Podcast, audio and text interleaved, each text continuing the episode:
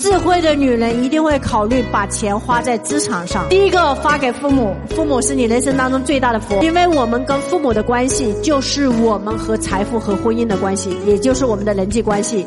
所以这个世界上，不管你遇到了什么样的父母，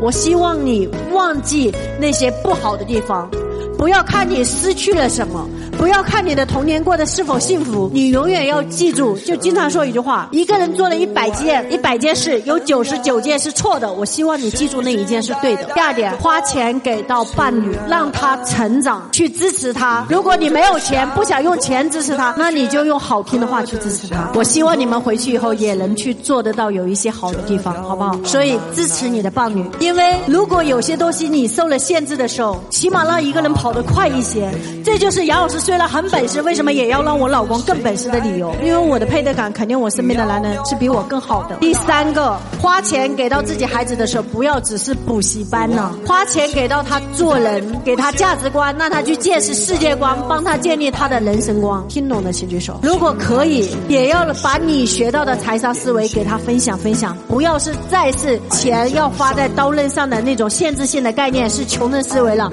让他从小到大就活在富人的意识里面。可以让他看多份少儿财商的系列的书籍。这个世界上你要的学问，哪怕你不来到我们的课程现场，有很多东西都可以帮你实现你要走的那条道，只是速度不同而已，节点不同而已，缘分不同而已。还是那句话，条条大路通南北，地球是圆的，你从哪里出发都能走到终点，只是咱们顺便有缘分，所以你到了这里，我们人生会有这么一场启迪，给到孩子。第四个，花钱给到自己的整个家族，去承担你是整个家族里面的一员要。承担的责任都说了，富人最快的这个动力来源于光宗耀祖。这个事你现在不一定有能力，但是你一定要有想法、有信念、有目标、有这个使命，你才会发现，你才会有更多的这种机缘巧合和福报，以及动力去创造你属于你更多的一些财富之类的东西。这是事实的真相。所以这就是我经常说一句话：如果我打点了我的家族，我不打点周老师的家族，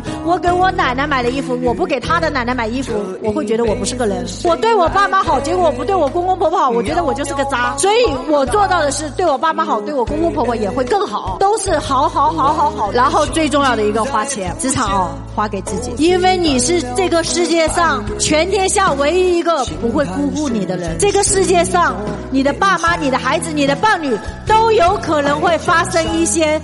生命背后的礼物来到你的身边，但是只有一个人不会背叛你自己，那就是你自己。如果今天你感觉你的婚姻不幸福了，你的亲子关系遇到了阻碍了，你的父母关系也是一团糟了，问一下，叩问一下自己，你跟自己的关系怎么样？就最后一句，如果你感觉你的生命缺爱了，那就去爱吧。